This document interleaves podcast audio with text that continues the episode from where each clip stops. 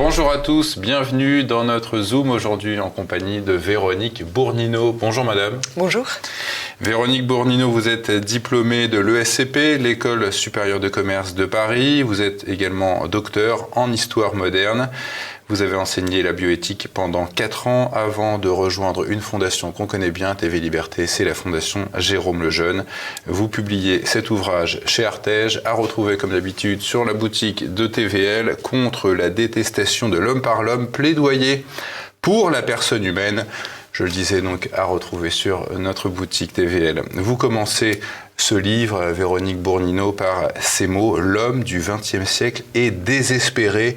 La raison, selon vous, c'est parce qu'il ignore la finalité de sa vie. Ce mal-être, vous le liez au mensonge du libéralisme. Alors, sur quoi repose ce mensonge? Le mensonge du libéralisme repose dans le fait d'avoir, euh, euh, comment dire, dénaturé la finalité de l'homme. Aujourd'hui, la finalité qui est donnée à l'homme est la poursuite de sa liberté et non pas la recherche du bien. Or, euh, quand, on, quand on donne à l'homme comme finalité la poursuite de sa liberté, eh bien, en fait, on lui donne comme finalité euh, euh, quelque chose qui n'est qu'un attribut de sa volonté, mais qui ne peut pas être donné comme, euh, comme finalité à l'homme. C'est une fuite en avant permanente. C'est une fuite en avant permanente, et en, en, privant l'homme de la recherche du bien, de la connaissance du bien, en le, en le maintenant dans une désespérante méconnaissance de cette finalité, hmm. il y a vraiment une méconnaissance qui rejoint une sorte de mensonge dans le libéralisme. Et eh bien en fait, on ôte à l'homme la possibilité même de s'accomplir, on hmm. ôte à l'homme la possibilité même de, de se personnaliser, de devenir pleinement humain, de réaliser ce pourquoi il est fait. Hein. et ça, c'est un cruel fardeau, parce qu'à partir du moment où on ne, on ne donne plus de source ni de finalité à la personne humaine, mmh. alors il n'y a, a, pas d'humanité. La, la, voie est dégagée pour faire des hommes à peu près, euh, à peu près ce, ce qu'on veut. Hein. Et c'est dans ce sens-là que le libéralisme est, est très mensongeux, et, particulièrement euh, le libéralisme sartrien, hein, l'existentialisme sartrien, qui, euh, qui vraiment donne à, à donne la liberté hein, comme but suprême de mm. l'accomplissement et de, le, de, des hommes. Dans, dans, le dans, le libéralisme sartrien, ce qui est euh, décisif pour l'homme, ce n'est pas d'être objectivement dans le vrai, mais c'est d'être formellement sincère. Mais vous dites la liberté, la liberté s'émancipe de la vérité. Exactement. Dans, le libéralisme, dans l'existentialisme sartrien, en fait, il n'y a plus de vérité puisque c'est la liberté qui va devenir l'arbitre du bien et du mal. Hmm. Et la liberté va se refuser à toute donnée objective qui, qui, qui pourrait, euh, qui pourrait le dépasser. Ce qui va être licite du point de vue de la personne humaine, ça va être tout ce qui est librement voulu, tout ce qui est librement désiré. Et donc tout, est possible alors Donc tout est possible à condition quand même hein, de ne pas léser la liberté de son prochain, la liberté d'autrui, mais en fait euh, de ne pas léser que hmm. la liberté de ceux qui ont la faculté de, de l'exprimer. Donc par exemple la, la, liberté des plus faibles, hein, la liberté des, des, personnes âgées, des personnes hmm. handicapées, la liberté du fœtus, la liberté de l'embryon. Cette liberté-là qui n'est pas encore capable de s'exprimer, eh bien dans sartrien, on ne vient pas s'en préoccuper. Hmm. Et c'est là vraiment que euh, le libéralisme est une éthique sans vérité. Et c'est ça qui est condamnable dans le libéralisme du point de vue de la personne humaine. Là, on parle ici du libéralisme politique, mais les tenants du libéralisme économique vous répondront que leur théorie, le libéralisme, a tiré l'humanité de la misère. Oui, mais justement, en fait, mon propos n'est pas de m'intéresser au libéralisme économique. Mon propos est de m'intéresser au libéralisme euh, philosophique, au hmm. sens philosophique du terme, dont vraiment je reviens sur cet existentialisme sartrien, euh, qui en est sans doute la forme la plus aboutie. Hein. et ce, dans, ce libéralisme, dans ce, cette forme de libéralisme philosophique, il n'y a plus de place pour des valeurs objectives que la liberté et donc la responsabilité de l'homme devraient venir ratifier. Hein, c'est vraiment, euh, c'est vraiment, euh, c'est vraiment une éthique sans vérité. La liberté devient l'arbitre du bien et du mal, et finalement, en fait, cette, euh, cette forme d'existentialisme est profondément subjective puisque chacun a la liberté de définir mmh. sa propre façon de considérer le, la vie, ce qui est bien, ce qui est mal, et donc il ne va plus y avoir de règles qui vont pouvoir régir hein, la vie en hmm. société. Il faut bien comprendre. Donc ça conditionne qu'avant euh, l'établissement de ces règles libérales, on ait tué Dieu. Alors oui, oui, d'une part, mais surtout il faut bien comprendre en fait les, les conséquences euh, de ce libéralisme pour l'organisation de la vie en société. Du point de vue individuel d'abord, parce que auparavant, l'homme qui recherchait son accomplissement dans l'acte bon, recherche désormais son accomplissement dans la garantie de sa liberté. Donc les, conséquences n'en sont pas du tout les mêmes.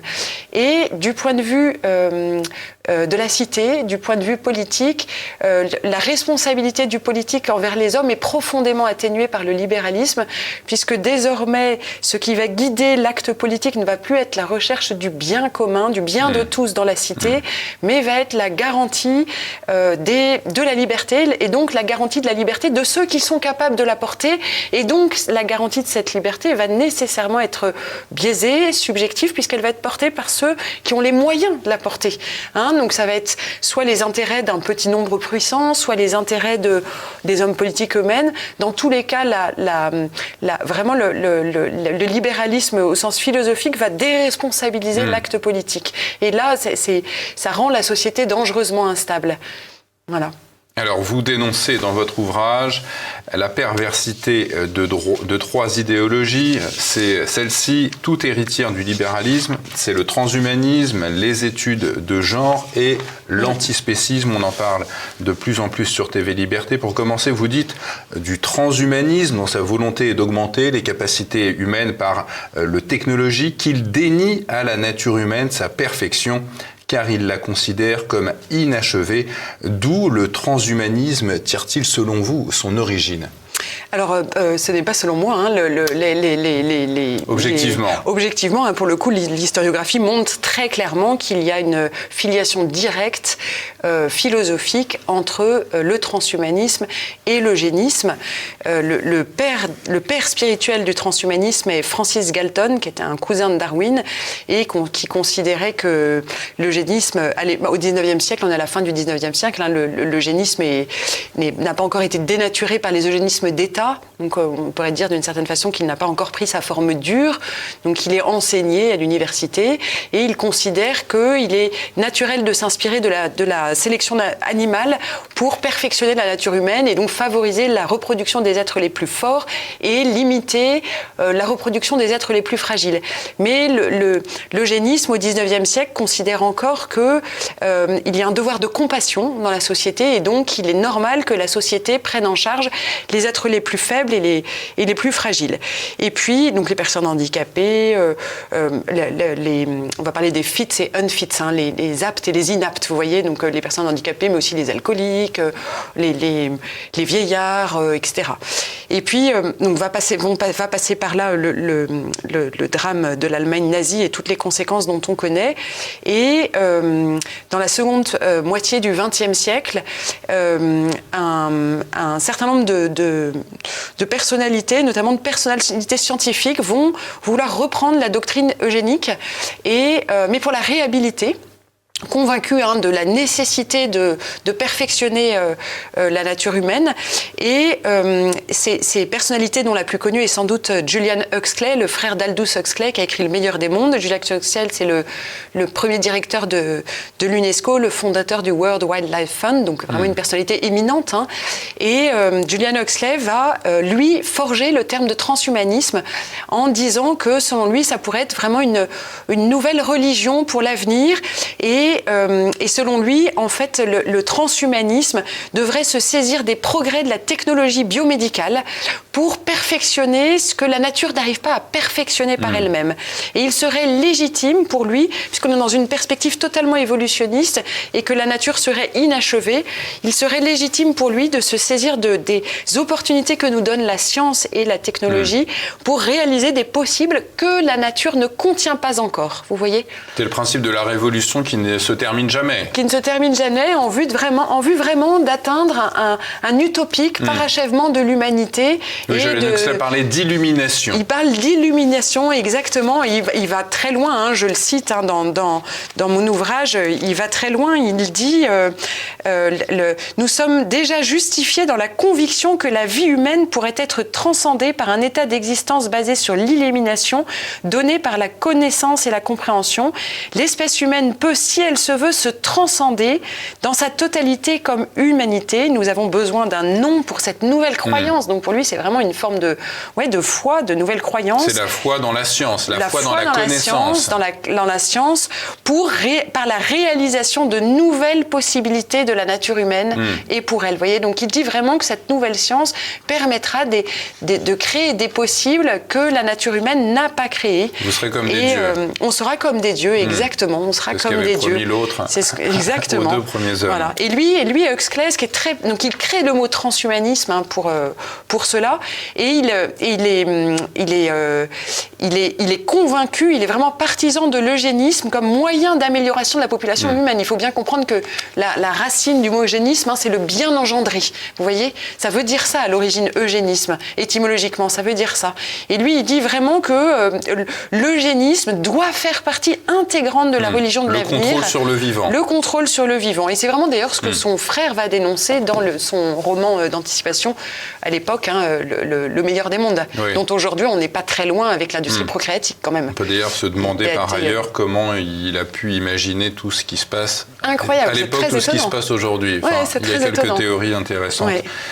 Quelles pourraient être les conséquences de ce transhumanisme s'il arrive euh, à s'imposer? En tout cas, il est déjà dans notre société. On sait que le le président Macron a déjà l'intention euh, de légiférer sur euh, la fin de vie, sur euh, hum, l'euthanasie. Est-ce que y aura, quelles seront les conséquences sur nos droits fondamentaux?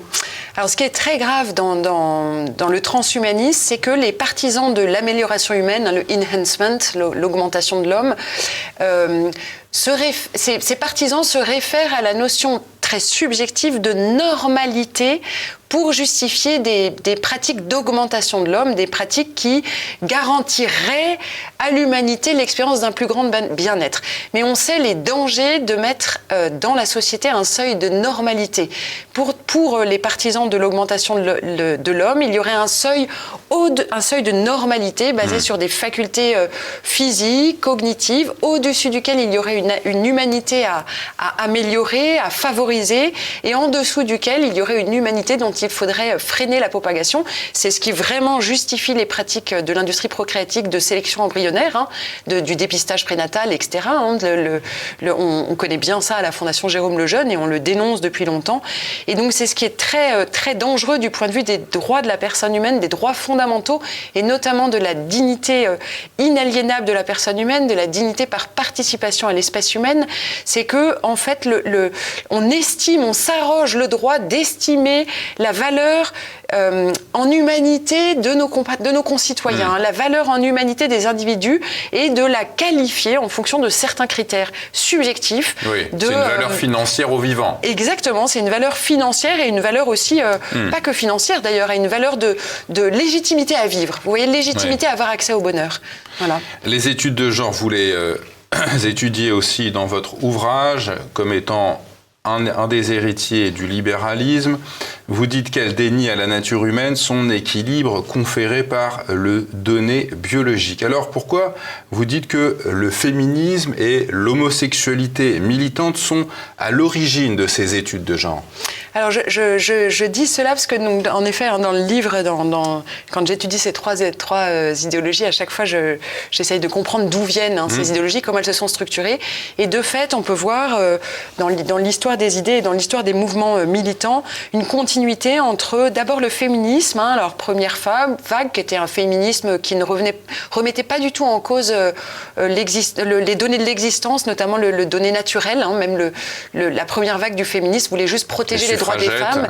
Exactement. Et, et mais elle reconnaissait vraiment euh, certaines qualités proprement féminines qu'il fallait protéger et, et euh, dont il fallait défendre justement une certaine féminité, une certaine douceur, une certaine fragilité, etc. Mais c'est vraiment dans le féminisme radical, dans la troisième vague du féminisme qu'on peut voir vraiment un, un, un, une, comment dire, une, une, une, racine dans le genre. Euh, puisque le féminisme de Simone de Beauvoir Le féminisme de Simone de Beauvoir, exactement, qui lui euh, nous dit qu'il faut euh, s'émanciper de la nature. Il dit pas encore Simone de Beauvoir, elle ne dit pas encore qu'il faut déconstruire la nature, mais elle dit qu'il faut s'émanciper de la nature, puisqu'elle dit qu'il faut déconstruire le mythe de l'hétérosexualité naturelle. Selon, selon elle, l'homme et la femme seraient substituables, en fait, profondément, et la nature ne dirait rien, biologiquement, ne dirait rien du féminin et du masculin, qui ne seraient que des constructions euh, civilisationnelles, culturelles, vous voyez. Hein. donc ça, c'est pour la, la, racine que, le, genre vraiment plonge sa racisme, ses racines hmm. d'abord dans ce féminisme, euh, ce féminisme radical hein, de la troisième vague du féminisme. Et puis ensuite, euh, je parle de, l'homosexualité militante parce que en fait, le, les, féminismes du genre, eux, nous disent que le, le, le, genre en fait a changé de cible par rapport au féminisme et même par rapport au féminisme radical, puisque dans le genre, ce n'est pas le sexisme qu'il faut combattre, c'est-à-dire que ce n'est pas la domination de l'homme sur la femme qu'il faut combattre, mais c'est vraiment euh, l'hétéronormalité, c'est-à-dire c'est la domination d'une sexualité sur une autre forme de sexualité. Et là, l'homosexualité militante va être pour le coup le premier mouvement mmh. qui va combattre justement la domination d'une forme de sexualité l'hétérosexualité. Alors aujourd'hui, en fait, l'homosexualité est presque un peu dépassée dans le genre, hein, puisqu'il y a plein de courants. Euh, oui, vous les citez, bisexuel, cisgenre, gender fluide, gay, intersexué, lesbienne, non-binaire, pangenre, pansexuel, trans. Euh, je ne savais pas qu'il y en avait autant déjà.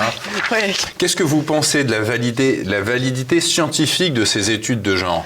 Alors la validité scientifique de ces, études de genre, parce que les, les études de genre s'appellent études de genre justement pour se donner une validité scientifique. Hmm. Moi, je pense que cette validité scientifique. C'est de la sociologie en fait. Alors que c'est de la sociologie, mais euh, les études de genre veulent vraiment s'appuyer sur euh, dire, enfin, elles veulent vraiment faire croire qu'elles sont une science exacte.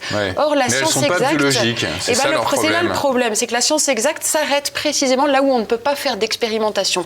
Or, il y a bien une chose que la biologie nous dit depuis la fécondation, c'est-à-dire depuis la conception, depuis la première cellule, eh bien, c'est la différenciation sexuelle.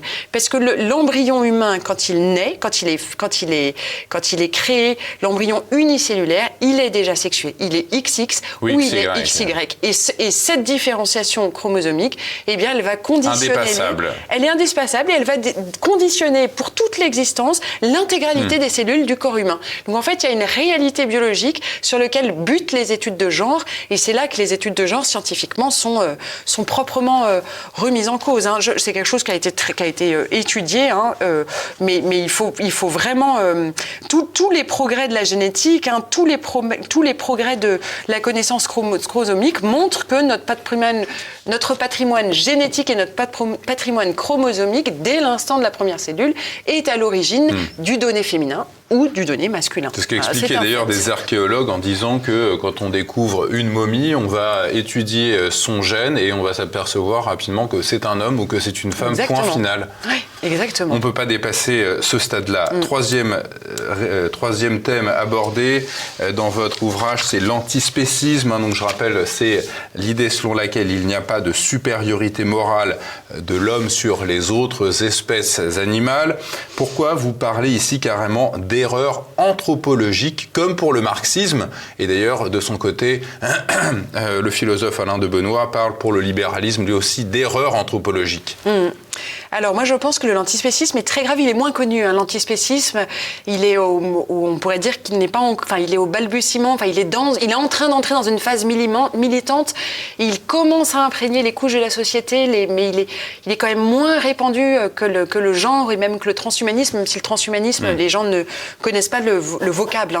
Hein. pour moi, le, la procréation artificielle, c'est vraiment l'accomplissement du transhumanisme, et les gens n'en ont pas véritablement conscience que c'est une forme de transhumanisme.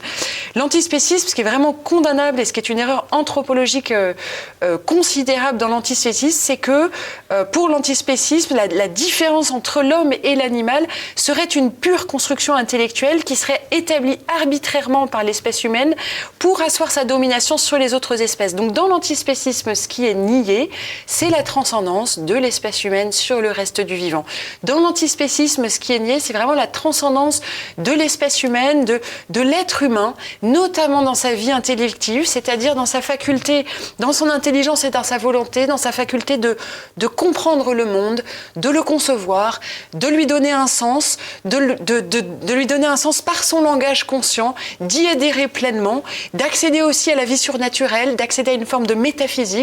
Et bien tout cela, en fait, dans le genre est nié, dans le l'antispécisme est mmh. nié, puisqu'on va dire qu'il n'y a pas de différence substantielle entre l'espèce humaine et entre l'espèce animale, dont finalement le, la, la, vie intellective ne serait qu'une forme d'évolution, mais ne serait pas une différence fondamentale. Donc vraiment, dans l'antispécisme, la, la, valeur intrinsèque de la vie humaine, hein, la valeur intrinsèque de la vie humaine est liée. L'antispécisme nous dit que... Est-ce que c'est pas aussi un antichristianisme, l'antispécisme, si, dans le fait qu'il nie... Euh, oui, oui. Euh, en fait, Jésus disait, ne valez-vous pas mieux qu'eux en parlant des animaux? Oui. il, il, met l'être humain au-dessus de, du règne animal. Exactement, l'être humain a été mis au-dessus du règne animal et moi je crois qu'il y a dans l'antispécisme hein, quelque chose de, de l'ordre du combat eschatologique, hein, de vraiment de négation de tout ce qui en l'homme fait qu'il a été créé à l'image mmh. de Dieu, fait pour le comprendre, pour le, pour le connaître, pour le comprendre et pour l'aimer. Dans le dans l'antispécisme, il est, il est vraiment coupable d'une forme de matérialisme biologique. Hein. On va dire, il va dire dans l'antispécisme que euh, la vie humaine en fait est réduite à sa dimension biologique, donc à sa vie sensitive et à sa mmh. vie végétative qui est commune aux animaux. Mais on est un tube digestif faisant, sur pattes. Exactement, mais ce, alors on va rajouter quand même, on est doué de sensibilité quand même, mais comme les animaux, les animaux aussi sont doués oui, de sensibilité. Le chien remue la queue. Et on va, on va quand même pas nier la vie sensitive hein, mmh. qu'on a commune aux animaux, mais l'antispécisme va abandonner toute possibilité d'entreprise métaphysique, c'est-à-dire quand nous nions vraiment ce qui fait, ce qui fait la sacralité de la vie humaine, la vie intellective, hein, le, qui est le, le sanctuaire du Saint-Esprit, hein, l'intelligence et la volonté, eh bien, on va dépouiller l'homme de ce qu'il possède en propre et de ce qui le différencie. Oui, mais le du dépouiller, reste pas des forcément espèces. pour les gens qui ne croient pas en Dieu, ils ne dépouillent rien, ils ne voient pas Eh la ben, sacralité dans l'homme. Eh bien si, parce qu'en fait, même sans parler de Dieu, on va dépouiller l'homme de ce qu'il possède en propre, c'est-à-dire de sa faculté de penser le monde, de sa faculté de, de définir les choses, de sa faculté d'avoir une vie intérieure. Mmh. On va faire l'impasse sur le mystère profond de l'homme qui est la vie intérieure, la vie de l'esprit, la vie spirituelle. On va déprécier en l'homme tout ce qui le rend plus qu'un simple être vivant, c'est-à-dire sa nature spirituelle qui évidemment dépasse sa nature euh, sensitive et sa nature végétative. Vous voyez? Donc en fait, l'antispécisme, d'une certaine façon, on pourrait dire qu'il abaisse euh, l'homme à l'animal au lieu d'élever l'animal à l'homme. Mmh. Hein, son objet n'est pas d'élever l'animal, son, vraiment son objet c'est d'abaisser, mmh. son, son, c'est d'abaisser, c'est pas, sa, c'est pas son intention, mais c'est son objet, c'est qu'il abaisse l'homme à l'animal. Mais est-ce qu'il y a une raison à cette vous dites qu'il n'y a pas, il y a pas ah bah d'intention.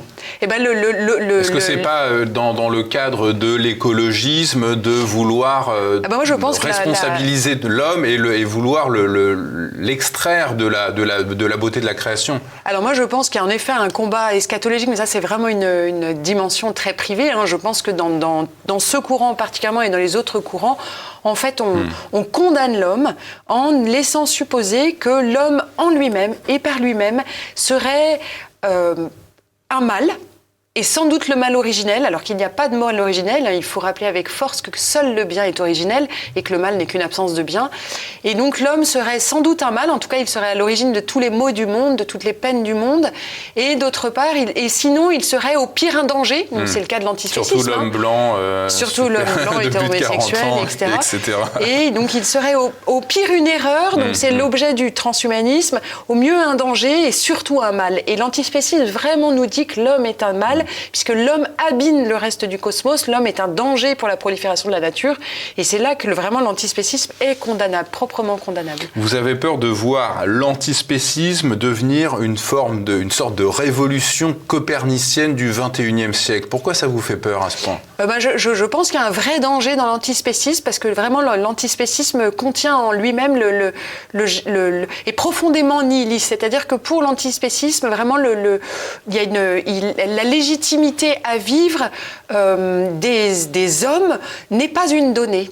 N'est pas une donnée, puisque pour l'antispécisme, la légitimité à vivre s'évalue euh, à l'aune de l'accès au bonheur, de l'accès au bien-être. Mais finalement, en fait, euh, quel est l'accès au bonheur d'une personne malade? Mmh, mmh. ou l'accès au bonheur d'un enfant handicapé ou, Et donc l'antispécisme va s'arroger le droit de juger de la valeur de, des êtres humains au nom de cette légitimité à vivre. Et euh, les penseurs de l'antispécisme vont dire que parfois un bœuf en bonne santé ou une grenouille verte euh, en, en, bonne santé a beaucoup plus de légitimité à vivre qu'un enfant malade, mmh, qu'une mmh. personne en fin de vie.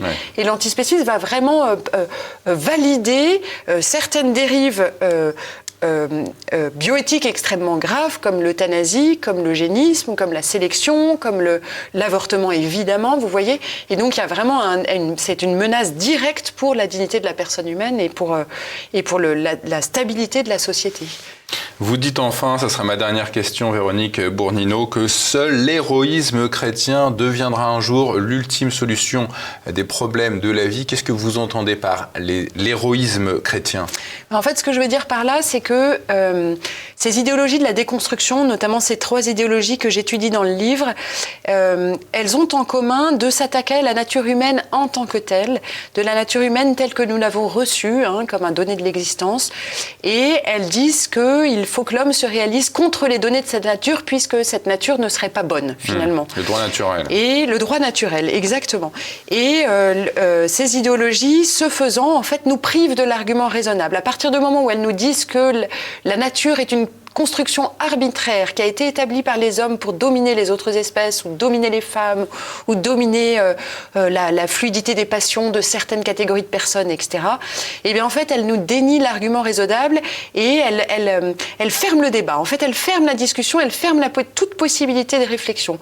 Et moi, je dis que euh, ce faisant, en fait, elle nous, elle nous, offre comme seule alternative une alternative complètement nihiliste et très désespérante qu'elle promeuve. Mmh. Je m'y refuse totalement. Et je dis, c'est la, la, dernière partie de mon livre, je, je, je dis, j'essaye de proposer l'acte de foi comme la troisième voie qui n'est pas la seule réponse, parce qu'évidemment que la raison permet de, de, de, de contrer ces idéologies. Hein. La, la, le, le, raisonnement, le, notre intelligence nous permet de voir comment est-ce qu'elles sont déformées. Mais si on nous refuse l'argument de la raison, je dis qu'il reste une dernière voie, qui est la réponse spirituelle, qui trouve son plein accomplissement dans la foi catholique, dans la révélation, dans la révélation chrétienne, et qui permet de, en fait, d'ancrer la loi naturelle, aujourd'hui fortement contestée, dans la loi d'éternel. C'est une démarche qui est à sa façon très contemplative, extrêmement humble, mais à partir du on moment en où euh, on en est loin dans, dans, notre époque ambiante, mais je pense que le, le, notre époque se meurt d'espoir, se meurt d'espérance, se meurt finalement de contempler, de recevoir la vie comme elle aime, comme elle est, et de le recevoir humblement. Et je, je, je, je propose dans ce livre euh, quelque chose qui n'a rien de, de, de que j'ai absolument pas inventé. Hein, c'est vraiment le message de la révélation.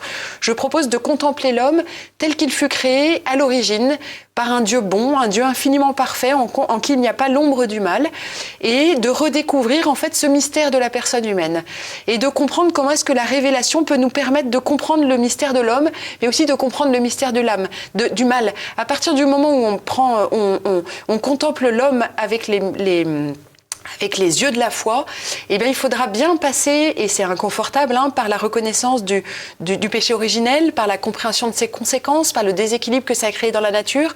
Donc on comprendra en fait le projet initial de Dieu, qui est quand même un projet qui va beaucoup plus loin que le transhumanisme, puisque le projet de Dieu, c'est quand même de nous faire participer à sa divinité.